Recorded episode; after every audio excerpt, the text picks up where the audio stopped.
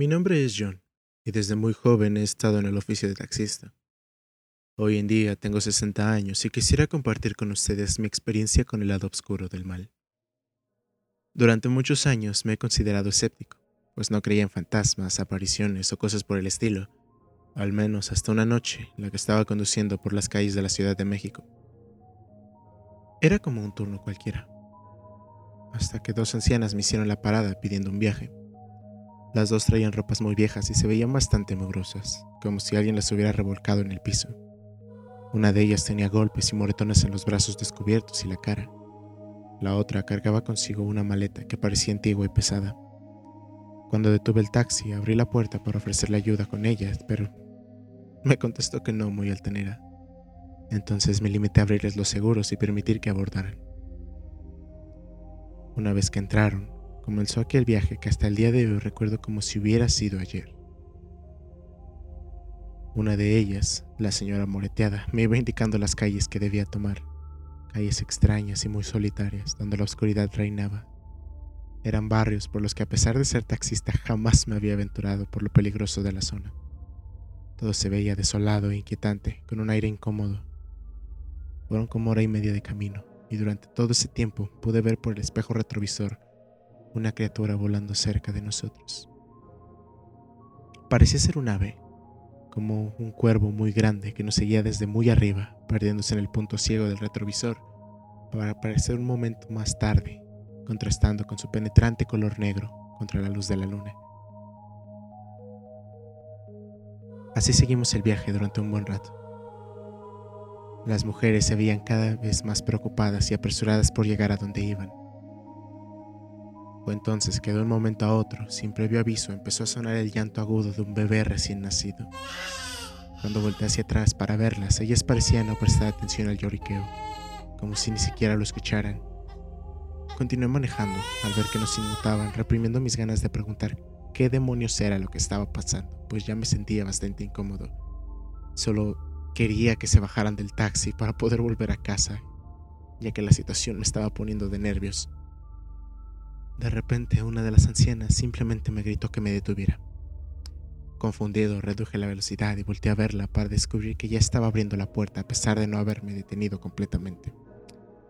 Pegué el freno contra el auto y el impulso nos hizo cabecear un poco, pero la anciana ni se inmutó. Únicamente se limitó a bajarse del carro y la otra me soltó un billete de 100 pesos para después abandonar el taxi. Confundido, solo las vi andando hacia la oscuridad de la noche. Coloqué el seguro desde mi asiento y me quedé unos segundos procesando lo que acababa de suceder. Era un lugar bastante vacío. Un barrio con casas sin aplanar, pintar, las farolas parpadeaban intermitentes y algunas de ellas ni siquiera funcionaban. Además de todos los grafitis que adornaban los negocios de la zona, no se veía ni un alma, ni luces encendidas a pesar de que todavía no era tan tarde. Apenas pasaban de las 12. Di gracias a Dios por haberme dejado terminar aquel maldito viaje y emprendí el camino de regreso a casa. Supuse que ya había tenido suficientes emociones.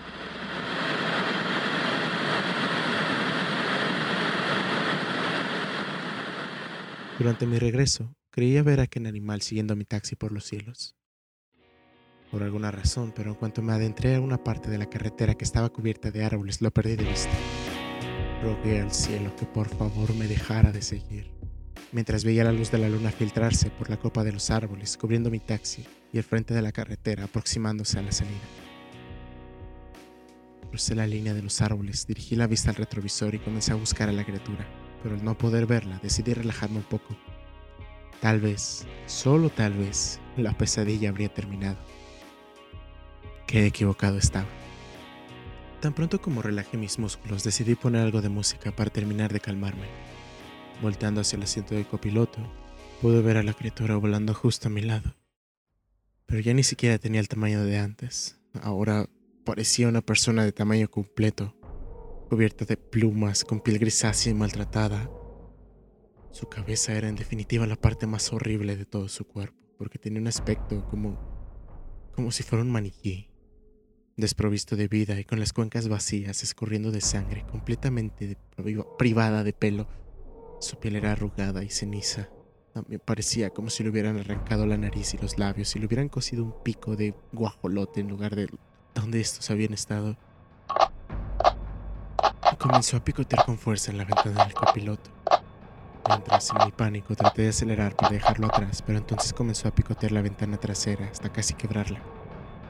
Comencé a perder la paciencia y de un momento a otro acelerar cada vez más y más hasta que ya no pudo seguirme el paso. La vi elevarse hasta mi punto ciego y lo perdí de vista. Seguido de un golpe seco en el toldo del carro y después, nada. Como si simplemente la noche hubiera vuelto a la normalidad.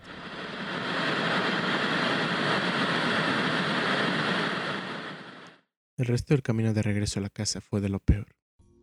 Una hora manejando, inquieto y tratando de distraerme con música llegó a su fin cuando por fin pude ver la fachada de mi hogar asomándose por la esquina. Me apresuré al portón, abrí la puerta del auto y entonces los amortiguadores se dispararon como si todo el peso que habían venido aguantando saliera de repente. Volteé a mi alrededor y no pude ver nada fuera de lo normal. Sin embargo, desde dentro de la casa, mi perro Brandon ladraba impaciente. Abrí el portón lo más rápido posible. Metí el auto y apenas cerrarlo pude tomar a mi perro y subirlas por la sala mientras ta- trataba de poner algo en la tele para relajarme. Sin embargo, no podía sacar esa cosa de mis pensamientos. Esa criatura horripilante me iba a perseguir hasta en las pesadillas. Podía sentirlo. De un momento a otro decidí abandonar la televisión y pasar con Brandon a la habitación sin siquiera cenar algo. Abrí la puerta, pero me sorprendió el sonido de la ventana chirriante como si alguien la estuviera cerrando justo antes de que yo entrara. En cuanto me percaté de esto, abrí la puerta de golpe, pero alguien azotó la ventana al punto en que el cristal quedó repiqueteando. Me acerqué lentamente a esta y al otro lado podía ver cruzando la calle la misma criatura que me había estado persiguiendo. El corazón me dio un vuelco y Brandon comenzó a ladrar impaciente contra la criatura posada en el techo del vecino, mirándome fijamente sin ojos, como buscando algo dentro de mi ser. Por alguna razón no podía apartar la mirada de él. Era como si me llamara. De un momento a otro me encontré abriendo la ventana contra mi propia voluntad. Yo no sé por qué Brandon comenzó a ladrar aún más violentamente. Ahora encontré algo ubicado a mis espaldas. En un instante, recobré la conciencia. Cerré la ventana, me di la vuelta completamente aterrorizado y me encontré al perro aferrado contra la puerta, ladrando y rascando para abrirla, azotando su cuerpo contra ella. Cerré las cortinas para no seguir viendo esa cosa de allá afuera y procedí a seguirlo. Bajó las escaleras muy apresurado mientras yo trataba de sacudirme la sensación de escalofríos del cuerpo. Y entonces empezó a ladrarle al taxi. Fue ahí cuando finalmente empecé a escuchar gritos afuera. Sonaba como los ancianos, pero cuando subí y me acerqué a la ventana, lo único que vi fue esa criatura, parada ahora al nivel del suelo, debajo del árbol frente a mi casa, sosteniendo algo que azotaba contra el piso como si fuera una piedra o algo que trataba de abrir, y de repente ante el shock lo escuché. El llanto desesperado de un bebé recién nacido como el que había escuchado cuando viajaba con las ancianas. Me encontraba sudando, desesperado, buscando el origen del llanto, voltando a todos lados cuando me cayó la respuesta. Eso que estaba azotando contra la banqueta. Pude sentir el vómito acumulándose en mi garganta y la sangre congelarse cuando me di cuenta de lo que estaba pasando. La criatura sostenía un bebé entre sus garras y lo azotaba contra la banqueta para tratar de callarlo. Entre los golpeteos, el bebé dejó de llorar y esta procedió a sacarle los ojos con el pico, uno a uno, mientras me volteaba a ver como tratando de hipnotizarme una vez más. La escena era horrorosa y mis piernas habían dejado de responder. Me sentía pequeño, asqueado, débil, aterrado, pero no podía desviar la mirada. Fue entonces que la cosa que creí que era un bebé empezó a retorcerse en las garras de la criatura. Esta batió fuertemente las alas y lo dejó caer contra el piso, donde se contorsionaba y sus brazos y piernas comenzaban a convertirse en patas de algún otro animal. Su cabeza dio una vuelta completa y, y fue entonces cuando Brandon vino a mi rescate mordiendo mi pierna para sacarme del trance una vez más. Mi primera reacción fue de molestarme. Unos segundos después de haber procesado lo que había hecho, me sentí agradecido por haberme despertado. Me alejé de la ventana lo más rápido posible. Pensé en salir, llevarme a Brandon lejos y no dejar de conducir hasta el día siguiente. Llegué al taxi y abrí la puerta trasera para subir a mi perro cuando entonces la vi. La maleta de las ancianas estaba en el asiento trasero. La habían dejado abandonada. Se veía vieja y desgarrada. Hasta ese momento no me había dado cuenta del olor tan nauseabundo que emitía de cerca. Pero de repente todo tuvo sentido. ¿Por qué la criatura me había seguido tan insistente y por qué me había atacado? ¿Cómo fue que me había encontrado aquí en la casa? Todo era su maleta. La saqué del taxi y traté de subir las escaleras lo más rápido posible, pero pesaba como el demonio. No iba a abrirle la puerta de la casa, pero si podía aventarla por la ventana del piso de arriba, tal vez desapareciera y me dejara en paz. Sin embargo, la maleta se ponía más pesada con cada paso que daba, más difícil de cargar hasta que simplemente se volvió imposible de mover. Era como si la maleta misma se resistiera a que se la entregara. Parecía hecha del cuero de algún animal. Tenía unos símbolos dibujados en el cierre y me invadió el impulso de abrirla ahí mismo. Quería ver qué tenía dentro, y aunque me aterrorizaba lo que pudiera encontrar, poco a poco, sentado en la escalera, mientras más la veía, más necesitaba conocer su contenido, más lo deseaba. Tomé el cierre de un lado y justo cuando me disponía a abrirla, algo empezó a azotarse contra mi puerta, una y otra vez. Traté de correr para ver qué era lo que sucedía, pero entonces escuché que la ventana de mi habitación se rompió de un golpe, como si hubieran aventado una piedra contra ella. Confundido, no sabía hacia dónde correr. Cuando Brandon subió disparado hacia la habitación, corrí tras de él, en parte porque no quería quedarme solo y por otro lado porque estaba preocupado por él. Pero se detuvo a mitad de la escalera cuando vimos algo bajando a toda velocidad. Parecía un guajolote. Una ave muy gorda que bajaba torpemente y tropezándose hasta la maleta. Brandon alcanzó a moverse de su camino, pero este empezó a tratar de enganchar sus patas en la manija de la maleta cuando el perro se lanzó encima para morderlo. En ese momento me invadió un sentimiento de ira ver cómo la criatura se defendía y escuchar los quejidos de Brandon y la sangre correr por su cuerpo mientras la criatura lo picoteaba y lo arañaba. Quería salir corriendo, pero no podía dejar a mi mejor amigo allí solo, por mucho miedo que tuviera. Traté de tomar al ave entre mis manos, pero era muy escurridiza. Tenía miedo de que entre el forcejeo Brandon me desconociera y me mordiera también. Entonces que la criatura aventó a mi perro contra la pared y tomó la maleta con una de sus patas. Se veía muy lastimada, pero empezó a subir lentamente por las escaleras. Mi sorpresa vino cuando con cada escalón que subía, su pata se parecía más y más a la mano de una anciana decrépita. Empezaba a perder las plumas y poco a poco se convertía en una de las viejas que habían subido al taxi, completamente desnuda y ensangrentada. Me miró con el rostro burlón y me dijo, Se me olvidó. Disculpa.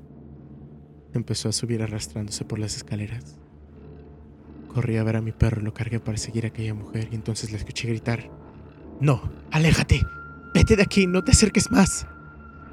Asustado subí las escaleras con el perro en brazos, para encontrarla avanzando por el pequeño pasillo y azotando la puerta detrás de ella. Bajó rodando las escaleras y se tambaleó hasta la puerta principal, cuando de mi habitación salió la criatura que nos había estado siguiendo por la carretera. La mujer intentó abrir la puerta, pero esa cosa seguía avanzando lentamente. Brandon y yo nos habíamos retirado hacia las escaleras, cuando la cosa seguía avanzando lentamente. Entonces la anciana empezó a pedirme ayuda. Empezó a gritar. Dijo que estaba intentando salvarnos la vida. Empezó a decir algunas cosas que no entendía, pero poco a poco se iba haciendo más gorda. Sus piernas y sus brazos más delgados hasta que no podían aguantar su peso y se empezó a retorcer en el suelo mientras le crecían plumas por todo el cuerpo. Se estaba convirtiendo otra vez en esa cosa. En el momento en el que agarró la maleta y se disponía a abrir la manija de la puerta, la otra criatura se lanzó encima y la azotó contra la puerta, cajando sus garras en el cuerpo del guajolote y con el pico mordiéndole la cabeza. En su desesperación, la anciana gritaba cada vez más. Brandon estaba llorando y ladrando desesperado entre mis brazos cuando finalmente la mujer se quedó callada. Su cuerpo empezó a desinflarse como si fuera un globo y de entre toda la sangre el monstruo le dejó caer al suelo, mientras con el pico buscaba entre los restos algo. Entonces lo escuchó. Una vez más el llanto de un bebé proveniente de entre los restos de la mujer. La criatura desgarró la piel. La fue abriendo hasta que sacó una pequeña figura. Lucía como un bebé recién nacido. Lo tomó con una de sus garras. Lo observó durante unos segundos. Y luego con todas sus fuerzas procedió a azotarlo unas cuantas veces contra el piso para que se callara, para después empezar a comerle los ojos. Yo no sabía qué hacer o a dónde moverme, pero no podía dejar de verla. Cuando el cuerpo inerte del bebé se empezó a retorcer una vez más, comenzando a convertirse en otra cosa, la criatura buscó la maleta y la abrió para lanzar dentro del cuerpo que había recolectado. Me miró. Dentro de mi cabeza pude escuchar una voz afónica que decía, una menos. La cerró y me miró fijamente como si esperara que le abriera la puerta. Me acerqué con todo el miedo del mundo, sin soltar a mi perro que aún cargaba entre los brazos, y le abrí. La cosa me brindó una reverencia breve y comenzó a salir lentamente por la puerta. Afuera aún veíamos a la otra criatura pequeña rondando por la calle sin saber hacia dónde moverse.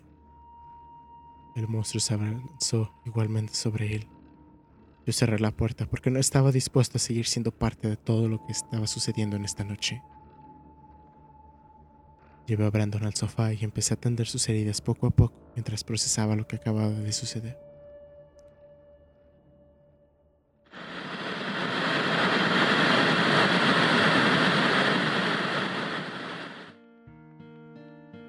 Espero estén teniendo una muy buena noche.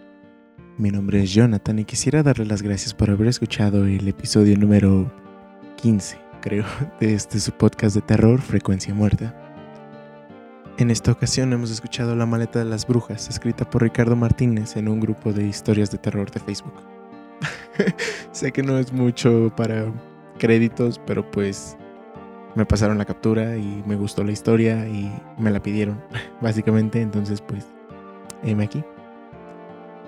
Y bueno, ¿qué les digo? Una disculpa por haberme desaparecido casi un año.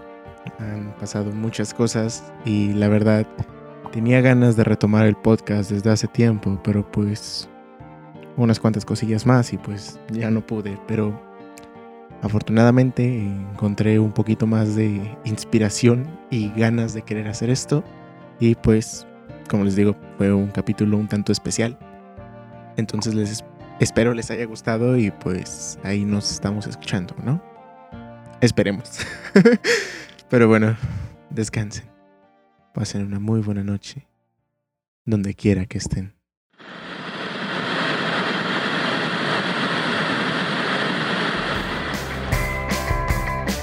Uh, John, do you mind telling me about the song It's Okay to Leave Your Dog in a Hot Car? I don't quite remember.